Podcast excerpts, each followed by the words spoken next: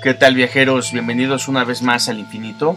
En este episodio abordaremos un tema que me han pedido desde hace mucho. Hablaremos de esos seres mágicos, elementales y a veces terroríficos, los duendes, elfos o gnomos. Les contaré desde cuándo se les conoce a estos seres, que para unos pueden ser fantasía y para otros una realidad. Bienvenidos al infinito. Así es amigos, otro episodio más de esta segunda temporada. Como siempre les agradezco su apoyo, sus comentarios y bueno, este tema, este tema ustedes lo pidieron, ustedes lo escogieron y la verdad es que es muy interesante, ya que hablar de los duendes que son criaturas mitológicas, fantásticas y de forma humanoide pero de tamaño pequeño, que están presentes en el folclore de muchas culturas. El significado de su nombre proviene de la expresión buen de casa o dueño de casa, por el carácter de los duendes al apoderarse de los hogares y encantarlos con esa magia elemental que tienen. ¿no?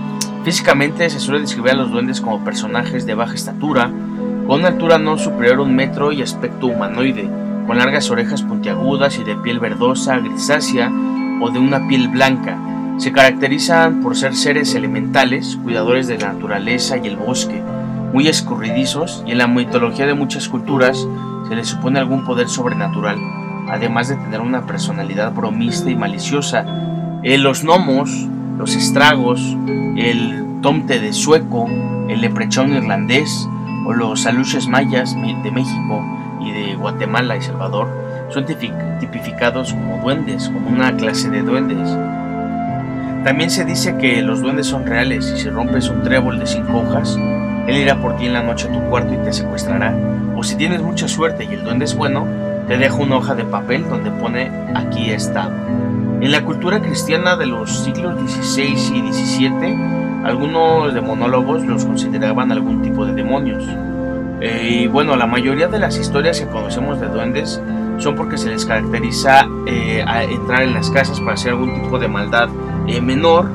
Y pues bueno, este tipo de supersticiones ligadas a los hogares fueron difundidas por todo el imperio romano, ya que su religión pagana afirmaba existían unos dioses menores llamados los Lares o Genius Loci, que habitaban las casas y estaban ligados a la función de protegerla, de la superstición de los duendes en casa.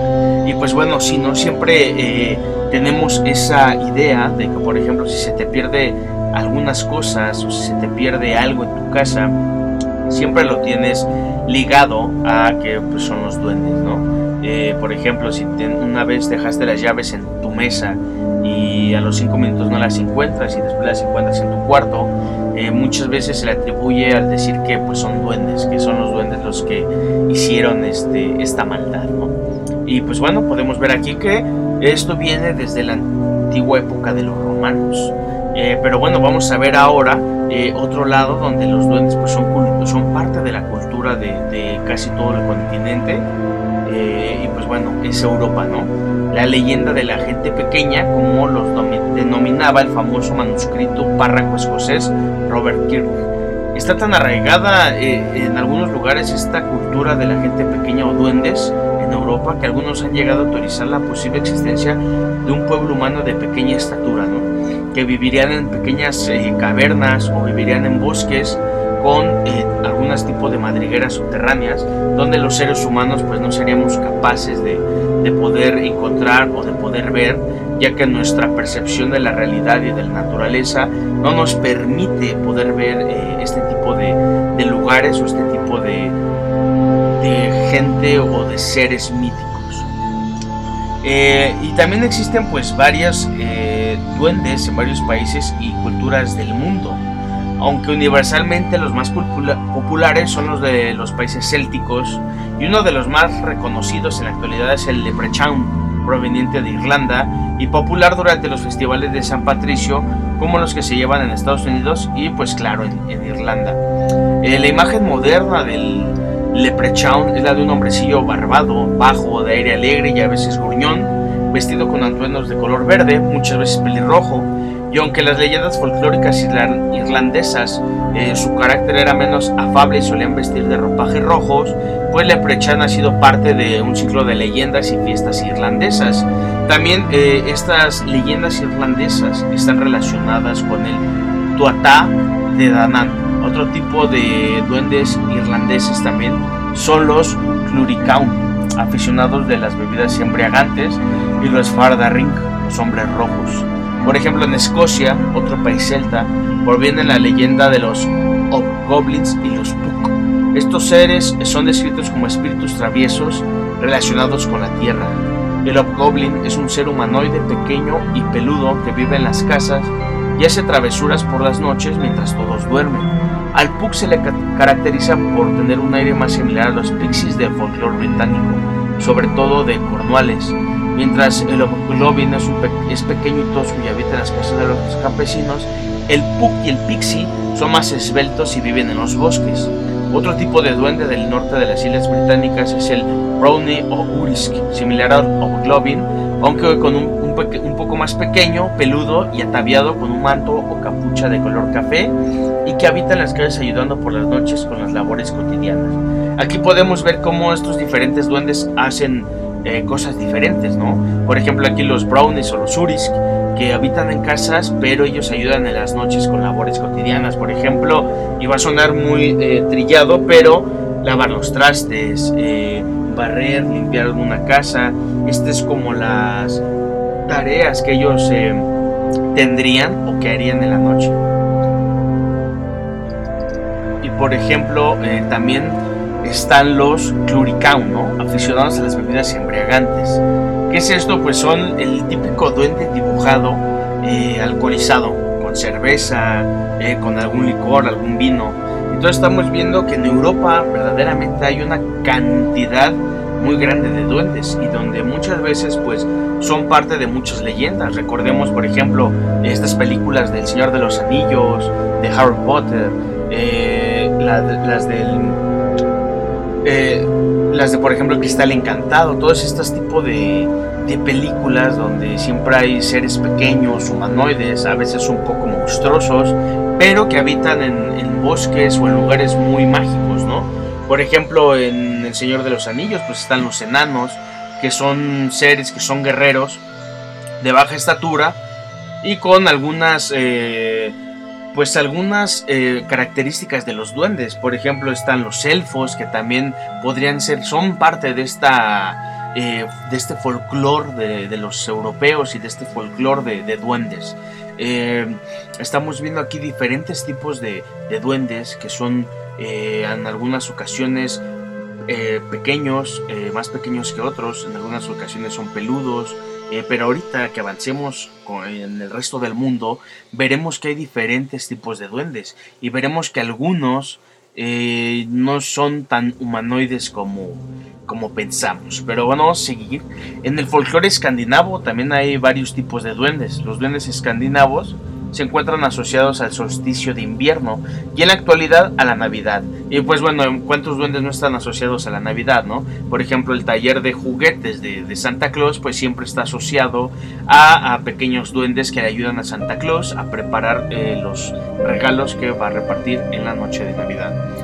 Eh, la apariencia moderna es la del arquetipo, arquetípico duende de jardín o duende navideño, diminutos, ataviados con ropajes de colores brillantes, sombreros cónicos puntiagudos y una barba larga. Sin embargo, en las tradiciones folclóricas escandinavas se les describe como hombres viejos y pequeños, vestidos a la usanza rural campesina, de carácter voluble, a veces alegres y traviesos y otras veces iracundos y vengativos, que tienen la capacidad de volverse invisibles o tomar diversas formas.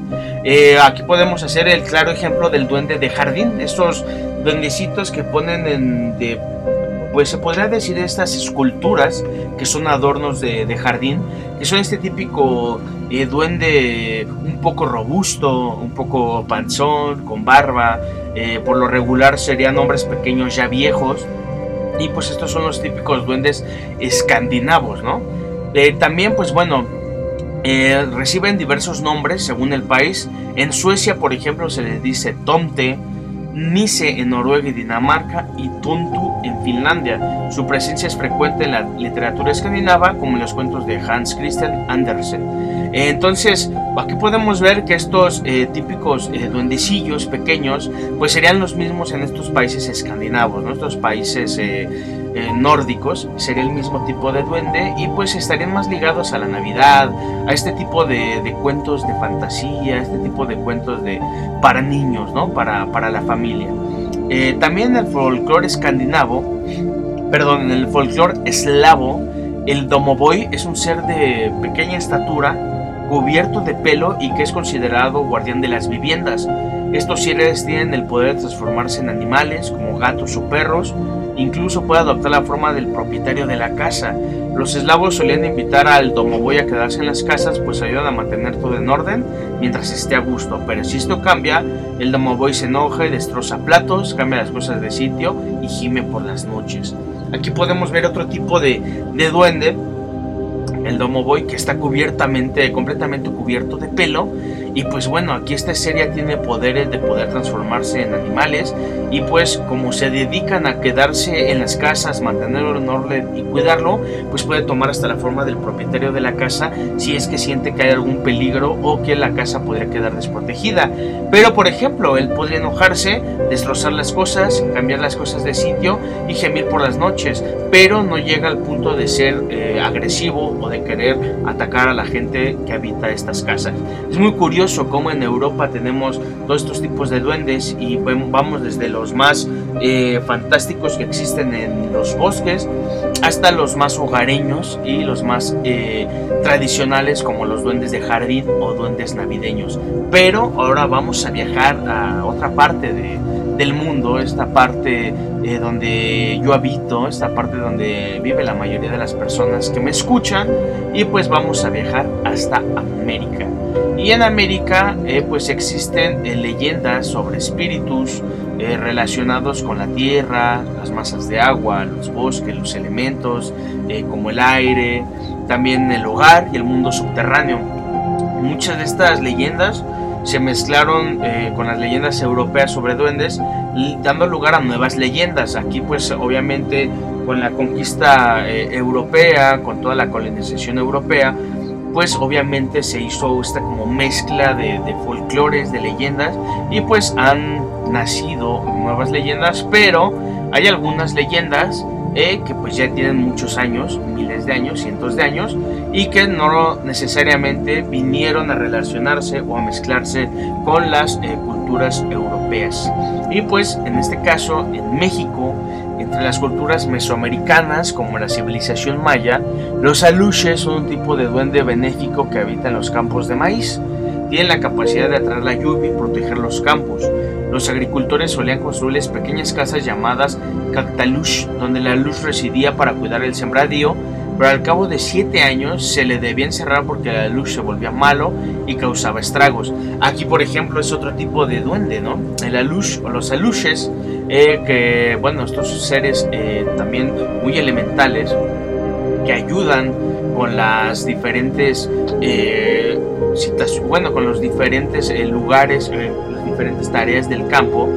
bueno, estos tipos de, de duendes, eh, como aquí lo dice, la leyenda dice que solo podrían estar eh, pues ayudando de 7 años y después se volvían malvados y causaban estragos. Aquí se puede decir que, el, que la luz llegaba un momento donde él ya cambiaba completamente su, su forma de ser, su humor. Y bueno, en, esta, en estas leyendas, él ya podía causarle algún estrago a, las personas, ¿no? De hecho, en estos lugares como Yucatán, eh, estos lugares como Quintana y todo este tipo de lugares eh, que tienen mucho esto de, la cultura maya, hay muchas historias de los aluches y ahí los habitantes te van a decir que pues, sí existen. También eh, se habla del Huaychup, duende lúbrico o lujurioso que se mete en las casas para tener relaciones sexuales con muchachas y muchachos. Este Huaychup también se parece mucho al sombrerón que es de Centroamérica, de Suramérica. pues bueno, ahorita vamos a hablar un poco de él para que ustedes este, hagan sus conclusiones, pero verán que se parece mucho al sombrero. Otro tipo de duende es el cheneque de la mitología mexica, eh, una entidad asociada al inframundo, los bosques, los ríos y los animales. En la actualidad se les da apariencia de niño, tiene los pies al revés, el cuerpo deforme, poseen cola, carecen de la hoja izquierda y les gusta hacer travesuras. El chaneque también, ¿no? Es otro, otro tipo de duende muy conocido aquí en, México. Que bueno, hay diferentes historias de, estos eh, seres que son muy diferentes ya al duende normal. Eh, ya este duende podemos hablar que tiene deformaciones, que, que, tiene una cola, que no es ya como, como un humanoide, ¿no? Eh, ahorita, cuando terminemos este viaje por el mundo de, todos los duendes, eh, les voy a contar algunas historias de, de estos seres, ¿no? De estos seres elementales y para que ustedes se den una idea de, de, qué tipo de seres son o qué tipo de, de seres eh, elementales eh, tienen ciertas eh, tendencias malvadas o benéficas para el humano.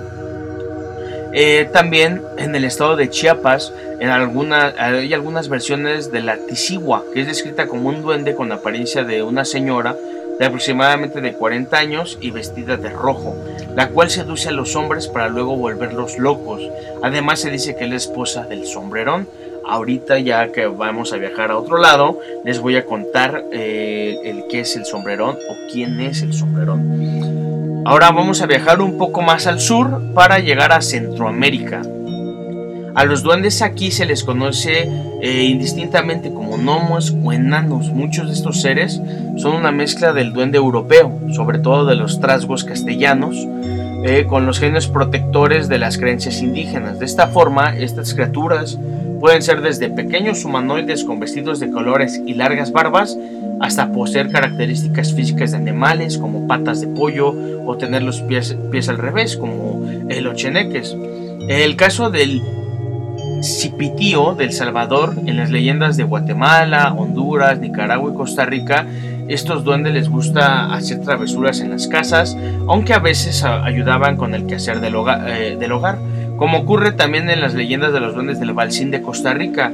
Eh, uno de los aspectos más oscuros eh, es que estos espíritus gustaban de perder a la gente, sobre todo extraviar a los niños, como ocurrió en las leyendas de pueblos indígenas como los Bris y Cabezares. Entre los tipos eh, específicos de duendes de los pueblos indígenas centroamericanos está el Engora de la comarca Agobe, Bugle de, en Panamá o el Cumi de Cuba. También merece mención el sombrerón, personaje de la leyenda guatemalteca, y es un enano con un sombrero y una guitarra que recorre los pueblos del país enamorando a las mujeres. Aquí es donde hablamos del sombrerón. Este ser eh, elemental también se le asocia mucho a la criptozoología y este ser lo que tiene es que al ir eh, recorriendo eh, pues algunos eh, pueblos, algunos bosques, algunas selvas, perdón, iba enamorando a, las mujeres, ¿no? Y en algunas ocasiones pues tenía relaciones sexuales con ellas y en algunas ocasiones hasta se dice podían tener hijos con el sombrerón. Y pues bueno, en el Caribe y en Centroamérica está la ciguapa. Es un ser místico en forma, de mujer, similar a un indígena, de estatura pequeña, el pelo larguísimo y el cual usa como vestimenta y también tiene los pies al revés. Aquí podemos ver algunas similitudes, ¿no? La ciguapa, el cipitio, el cheneque que tienen estos, eh, esta pues característica de tener el pie, los pies al revés. Vamos a viajar un poco más hacia abajo del continente para llegar a Sudamérica. Aquí hay muchas leyendas de seres mitológicos con características de duendes. En países como Venezuela se les denomina momoyes, en Colombia está el moán, en la mitología amazónica, como la de los guaraníes del Paraguay está el personaje llamado el bombero, otro personaje muy particular eh, que también eh, muchas veces está asociado a la criptozoología y que me parece a mí que el bombero y el sombrerón merecen un episodio aparte porque tienen de verdad demasiadas, demasiadas leyendas donde podemos encontrar eh, muchas eh, pues similitudes entre ellos dos, ¿no? Eh, me gustaría hacerles un episodio solo, bueno, para ellos dos, tanto para el bombero como para el sombrerón, porque se me hace muy interesante estos seres que muchas veces también se les denomina como seres criptozoológicos, ¿no? De, de la criptozoología. Eh, por ejemplo, el pombero es también conocido como el pomberito y bueno, esta, es, esta especie de duende puede tener el pelo blanco o negro y pues bueno, el pombero puede ser tanto tu amigo como tu enemigo, según la conducta de este. Y se cuenta que cuando el hombre quiere tener de aliado este duende puede dejar ofrendas por la noche como tabaco, miel o caña, aguardiente en algunas ocasiones y la gente generalmente del campo le pide ayuda eh, y bueno, le pide favores para hacer crecer cultivos con abundancia, cuidar de los animales, etc. Pero después de pedirle un favor, no debes de olvidar jamás de hacer la misma ofrenda todas las noches durante 30 días porque si lo olvidan despertarán su furia, haciendo innumerables maldades en aquel lugar. Es capaz de llevarse la cerveza en una reunión dejando a los invitados en estado de conmoción. Nunca se debe de pronunciar su nombre en voz alta, hablar de él o silbar en horas de la noche, porque esto le enoja, puede vengarse eh, molestando, enseñando e incluso golpeando a esta persona. Un mero roce con sus manos peludas puede producir que la persona se torne sonsa, muda, experimente temblores para el resto de su vida. Se dice que si se imita el, eh, el, silbido, el bombero puede contestar de manera enloquecedora. Por eso y para no ofenderlo, la gente creyente prefiere nombrarlo en voz baja y se guarda de pronunciar su nombre en las reuniones nocturnas. Muchos testigos del campo afirman todavía en la actualidad que lo han visto y puede molestar a sus enemigos tirándoles piedras o haciéndose invisible para luego mover las ramas de los árboles o imitar voces de animales salvajes, aparecerse como un burro sin cabeza y cosas por el estilo para asustar a las personas. También abre puertas y ventanas con violencia, anuncia su presencia con un silbido agudo en medio de la callada noche y pues busca asustar a la gente eh, cuando cae el sol para eh, pues así tenerlos bajo continuo ataque, se podría decir. También eh, este bombero se dice que le gusta rondar a mujeres embarazadas porque piensa que es el padre o también a madres con bebés pequeños que no han sido bautizados y se les anuncia por las formas ya mencionadas. Por eso les hacía este hincapié en que el bombero y el sombrero pues son eh, seres eh, parecidos y que próximamente les haré pues un episodio porque me gusta mucho este tipo de seres, tanto criptozoológicos como elementales. También pues bueno, en la religión de en la región de Paraguay también existe el Yasi, el Yatere y el Curupi. Mientras que en Brasil están las leyendas del Caipora y el Curupi.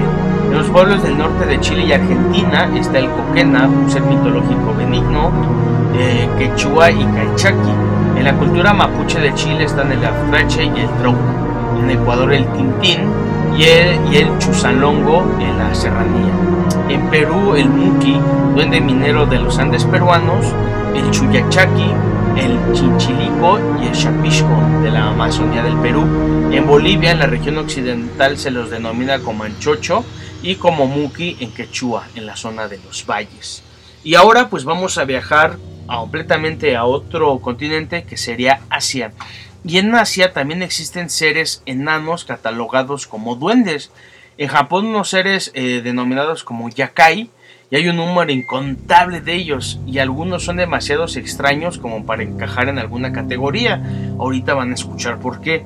Estos son generalmente la transformación de una cierta clase de perversión, perversión perdón, o de criaturas halladas en la vida común o son enteramente un nuevo tipo de duende. Algunos ejemplos son el Abura Sumashi, un goblin o duende viejo con aire satisfecho, con cara de patata y que bebe aceite. El Amikiri, criatura que existe con el único propósito de cortar la red del mosquito, y el Ushi Oni, demonio vaca que se presenta a veces con el cuerpo de una araña gigante. El Engyo es una persona pez, pero no una sirena, porque tiene medio cuerpo superior de pez. Como pueden ver aquí, estos seres son completamente diferentes a lo que conocemos como duendes o lo que se le denomina duende en Europa y en América. Existe la leyenda de la Bura Sumashi, este espíritu que sorprende a las personas en el paso de las montañas. Se piensa que es el fantasma de un humano que robaba aceite. En los días anteriores a la electricidad, del aceite era una comodidad muy valiosa necesaria para calentar y alumbrar una casa. En la actualidad, el albura Sumashi es representado como un ser que usa un abrigo de paja que le cubre el cuerpo y una cabeza con forma de piedra o papa. Esta apariencia está inspirada en los trabajos de arte de Shigeru Mizuki. Como puedes ver, pues este ser es completamente diferente, ya que tiene cabeza de piedra o de papa, ¿no? Ya es otro eh, ser completamente diferente. Otra clase de duende aquí en, Japón es el Amikari, el cual se le puede hallar en cuerpos de agua y los pescadores son más propensos a encontrarlo, pues este frecuenta los lugares donde se hallan eh, los pescadores. El Amicari se le conoce también por ser inofensivo, puesto que no está tan enfocado en atacar o dañar a los seres humanos, a pesar de su bizarra apariencia. Y su apariencia en general del Amicari son las pinzas de langosta, cola de serpiente y cabeza de paja. Este ser pues ya es completamente un ser pues diferente a lo que conocemos, ya no es humanoide, ya es un ser, ya son seres que comparten diferentes partes de animales, ¿no? Algunos investigadores afirman que este puede adaptar la forma de cualquier animal pequeño, como la de un perro, un gato, un conejo, etc. Pero otros dicen que tiene el tamaño de un niño y también pueden ser buenas amistades con los seres humanos. Entonces pues, estamos hablando de un ser pues que no es eh, maligno o que no le interesa hacerle daño al ser humano. Hay otro que se, que se le llama el Ingyo, pez humano, y a menudo mal traducido como sirena, el que les contaba hace un momento, quien está inspirado en un pez del folclore japonés llamado Ingyo. Antiguamente fue descrito con la boca como de un mono con pequeños dientes y brillantes escamas de oro, una voz tranquila como una alondra o una flauta. Aquí otra vez, ¿no? Este tipo de ser diferente, extraño, que muchas veces pues eh, se confunde. Eh, en Corea del Sur también existen clases de duendes, por ejemplo los Dokabei, son criaturas legendarias de la mitología y el folclore coreano, también conocidas como los Globins coreanos. Poseen extraordinarios poderes y habilidades que utilizan para interactuar con los humanos, ya sea haciéndoles trucos o ayudándolos. En el folclore chino existen los Mogai, que son seres pequeños que se reproducen con el agua de lluvia usualmente apareándose y produciendo una numerosa estirpe, ya que la lluvia les incrementa la lujuria. Se les considera una representación metafórica de la abundancia que puede traer el agua de la lluvia para las cosechas, que descontrolada puede hacer daño. En Filipinas está la leyenda de la Swag, que es un duende también a veces considerado como un grupo demonio de la mitología filipina, conocido en casi todo el archipiélago filipino, particularmente entre los tagalos, panganos y picolanos, etc. Este es un ser nocturno que toma las formas que quiere, como la del perro, gato, ave o otro animal, y las gang coge preferentemente niños abandonados y caminantes solitarios con su lengua horriblemente dilatada, negra y flexible de seda. Está a los efectos de las mujeres que están en citas y a él se le atribuyen los dolores de, parto. Entonces el Dance Gang es un ser pues sin con maldad, un ser que pues eh, sí te daría miedo encontrarte con él y podemos ver cómo aquí ataca a los niños y mujeres embarazadas. Entonces podemos ver amigos este tipo de, duendes eh, alrededor del mundo, como todos son diferentes, como eh, hay diferentes duendes, desde duendes que son buenos hasta duendes eh, malos, desde duendes que parecen seres humanos hasta duendes japoneses con eh, cuerpos de, animales, con, tenazas, con caras de pescado. Eh, todos estos fue un este fue un recorrido viajeros por todo, eh, por los continentes y por las más famosas leyendas de duendes que existen alrededor del mundo. También me gustaría contarles una, una, pequeña historia que um, me relataron a mí, una amiga, eh, me la contó. Ella, eh, bueno, su familia es originaria de Oaxaca y ella me contó lo siguiente. Eh, ella cuenta que hace muchos años, cuando estaban sus, abuelos y sus abuelos paternos, ellos tenían sus hijos, pero ellos trabajaban haciendo mezcal. Ellos se dedicaban a, hacer mezcal. Entonces dicen que en esa zona donde ellos hacían el mezcal, era una, era una zona un poco alejada de donde ellos vivían. Tenían que subir la sierra y llegando ahí a, cierta altura, ellos ahí tenían su taller para, para fabricar o para hacer la bebida del mezcal.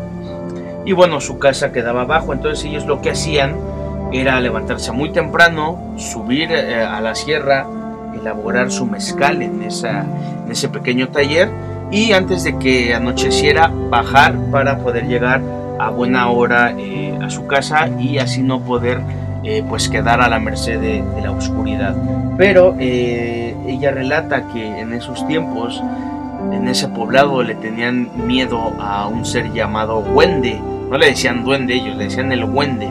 Que ellos lo describían como un pequeño hombre eh, con pelos, eh, con un pequeño taparrabos, y que este Wende eh, lo que le gustaba era robarse el, mezcal. Pero también cuando no encontraba mezcal, él trataba de buscar la forma de vengarse de, de estos pobladores, ¿no?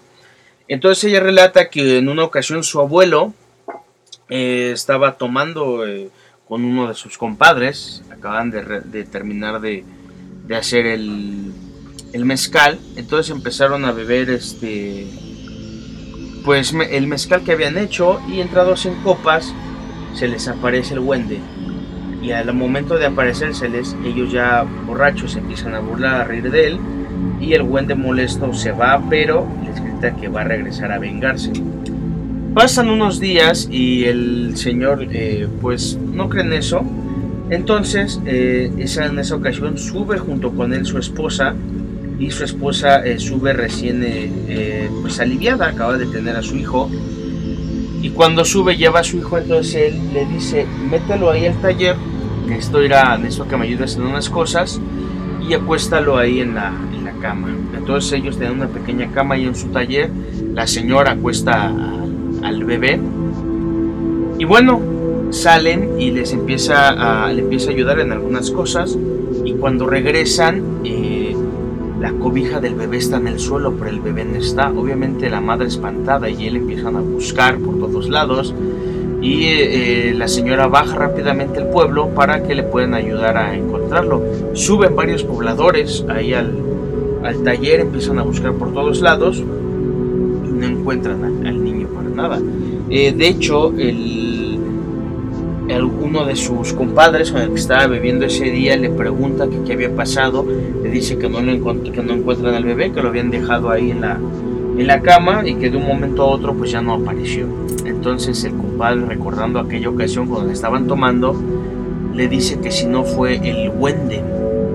Él le dice que no cree, que él no cree en eso y que probablemente pues, el bebé se fue, pero él le dice, acaba de nacer, ¿cómo puede ser un bebé capaz de, irse, no? Empiezan a buscar y no encuentran. Eh, llega la noche, tienen que bajar y al otro día siguen buscando. Cuando van caminando sobre una pequeña vereda ahí en la, sierra, empiezan a escuchar el, llanto de un niño. Entonces él, eh, ellos se acercan a, a, ese lugar que era una pequeña cueva cuando entran, eh, relata el, abuelo de, mi amiga, que cuando entra a, esa cueva encuentran al niño envuelto en, hojas y eh, acostado bajo, bajo una pequeña eh, como palma, se podría decir, como, como si fuera un techo, y al lado de, de ese niño algunas frutas. Entonces el señor lo recoge, baja al pueblo con su esposa y se lo da. Empiezan a revisar si tiene algo y pues no, no tenía nada. Solamente pues el niño estaba un poco sucio.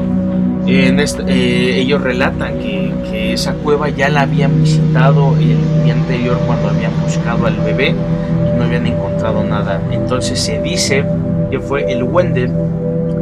Pero aquí no pasa, no, no para esto. Tiempo después, el señor en una ocasión solo empieza a, beber otra vez el mezcal, pero él solo se, se, emborracha, se embriaga y se le aparece el Wende y le dice, en una ocasión te pedí mezcal y te reíste de mí, me llevé a tu hijo y te lo regresé porque soy buena, una, una buena persona. En esta ocasión quiero que me des mezcal y a cambio de eso no te voy a hacer nada el Señor le dice, te voy a dar mezcal, pero quiero que me hagas un favor. Quiero que me ayudes a que la producción de mezcal sea más y así yo pueda tener más dinero. Y si a cambio yo te voy a dejar cada, cada atardecer, antes de que me vaya, te voy a dejar una garrafa de mezcal recién hecho para que tú lo bebas, pero quiero que tú me ayudes. El Wende le dice que está bien, que hagan un trato, pero que si él rompe alguna vez ese trato o alguna vez no le deja el mezcal, él le va a cobrar ese favor después. El abuelo accede y durante unos dos, tres meses el señor le deja constantemente el mezcal eh, ahí en la tarde, hasta que en una ocasión vuelve a estar tomado el señor y se le olvida dejarle mezcal. Al otro día él sube, sube con su esposa y con el mismo niño, pero ya un poco más grande, ya de unos 3, casi 4 meses. Y lo vuelve a acostar ahí, el señor confiado de que no va a pasar nada, puesto que tiene ese trato con el Wende, pero se le había olvidado que una noche anterior no le había dejado su garrafa de mezcal. Empiezan a trabajar, empiezan a, apurarse y antes de que caiga la noche bajan, entran a, entra al pequeño cuartito que tenía ahí y pues el bebé no vuelve a estar.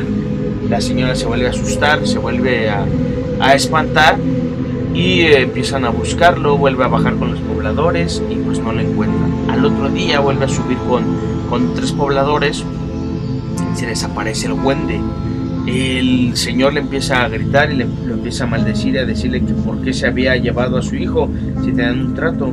Y el Wende le recuerda que el trato era que no se le debió olvidar una sola noche el mezcal. Entonces el, el señor desesperado le dice que dónde está su hijo y el Wende le dice que se lo llevó y que nunca más va a saber de él. Lo trata de corretear, pero el Wende él relata que corriendo llega un momento donde el Wende se desaparece en la sierra y nunca más lo vuelve a ver. Y ese niño nunca más se pudo encontrar. Y es una historia real. Y, ellos, e, ese bebé ya no tuvieron. de hecho, mi amiga me cuenta que eh, es su papá, dos hermanos más y una, hermana. Pero deberían de ser tres hermanos más y una hermana. Pero el otro hermano jamás, que era el más chico, lo volvieron a encontrar. La mamá pues siempre tuvo esa, esa tristeza en su abuela de, de, mi amiga, siempre tuvo ese pesar en, su conciencia y nunca más volvieron a encontrar el puente. El señor eh, Azares del Destino se empieza a dedicar a otras cosas y de Oaxaca eh, pues parten a la Ciudad de México, pero nunca, nunca más regresó a su pueblo y siempre tuvo ese odio y esa esa, ese pesar de conciencia en su cabeza que su hijo se había desaparecido. Este tipo de historias son muy comunes en ese poblado, me cuenta mi amiga, en ese poblado de Oaxaca, donde el Wende les hacía ciertos favores a cambio de ofrendas, eh, pero si tú no le cumplías, el Wende se vengaba de ti por no creer el Señor, pero un hijo, y es una historia real y bueno, viajeros, ¿qué les pareció este episodio donde recorrimos todo el, mundo en busca de los duendes, en busca de los elfos, de los gnomos, de los aluches, eh, en busca de los cheneques? Quiero que me cuenten ustedes algunas historias, que me manden sus historias. Recuerden que me pueden seguir en Facebook como El Infinito me gustaría mucho que si tú me estás escuchando en Spotify, en Anchor, en Google Podcast, en Apple Podcast, me vayas a visitar a mi página de Facebook, me dejes un like, compartas, comentes, me ayudaría mucho a crecer, me ayudaría mucho a que siga creciendo esta tripulación y sigamos viajando a otros lados. Eh, síganme en Facebook como el Infinito MX, también estoy en YouTube como el Infinito, aún no he subido ningún video, pero este podcast lo voy a subir ahí para que pues me sigan ahí, se suscriban, compartan y den like. Eh, les agradezco mucho, la verdad, eh, que me sigan apoyando. Eh, esta segunda temporada viene con todo, venimos con, voy a tener temas más fuertes, temas que, de esos temas que les gustan, de esos temas tenebrosos. En esta ocasión los duendes, pues la verdad es que no tienen, hay relatos, pero no hay relatos tan macabros. Por lo regular son eh, duendes traviesos, son relatos de duendes que hacen cosas eh, traviesas. Eh, cerré con este relato de, de, mi amiga porque se me hizo un relato un poco terrorífico, ¿no? Imagínate perder a tu hijo por, por, no dejarle una ofrenda a este ser, pues sí, sí es algo terrorífico. ¿Saben qué? Les voy a contar otro relato. Esto es muy corto, pero estoy, o sea, no es que lo haya vivido yo, pero pues recuerdo, ¿no? Eh, nosotros como familia íbamos a un poblado llamado Tierra Blanca, Veracruz. Este poblado pues es un lugar muy pequeño, pero de muchas historias. En una ocasión fuimos a una fiesta eh, con, con sus familiares de allá y en un, en un pueblo y llegando a cierto momento de la, de la tarde-noche, aproximadamente las 7 de la noche, empieza la gente a, irse, ya nos vamos, ya nos vamos, y sí, sí, váyanse. Entonces de repente pues nosotros quedamos como, ¿qué pasa, no? Lo que sucedía es que la gente de ahí relata que llegado a cierto punto de la noche, los cheneques desaparecían del puente para cruzar el pueblo, entonces tú ya no podías cruzar, y si cruzabas los cheneques te perdían en el bosque y nunca más podías encontrar de nuevo el camino, entonces la gente se iba. Y era sorprendente porque todos en la fiesta se empezaron a ir y se fueron. Nosotros nos fuimos con los familiares que íbamos. Entonces es hasta este punto donde tú dices, ¿será verdad o será mentira esto? ¿no? Pero bueno, así cerramos este episodio, amigos viajeros, de los duendes elfos Espero que les haya gustado mucho. Déjenme sus comentarios. Déjenme qué otros temas quieren escuchar, qué otros temas quieren que toquemos aquí en el infinito, qué les gustaría. Y bueno amigos, eh, me despido esta semana. Recuerden que cada viernes tenemos episodio nuevo y cada viernes habrá eh, nuevo contenido en Spotify, en Anchor, en Google Podcast, en Podcast y en las demás eh, aplicaciones o servicios de streaming auditivo donde tú me quieras escuchar. Me despido, no sin antes decirles que seguimos viajando hasta llegar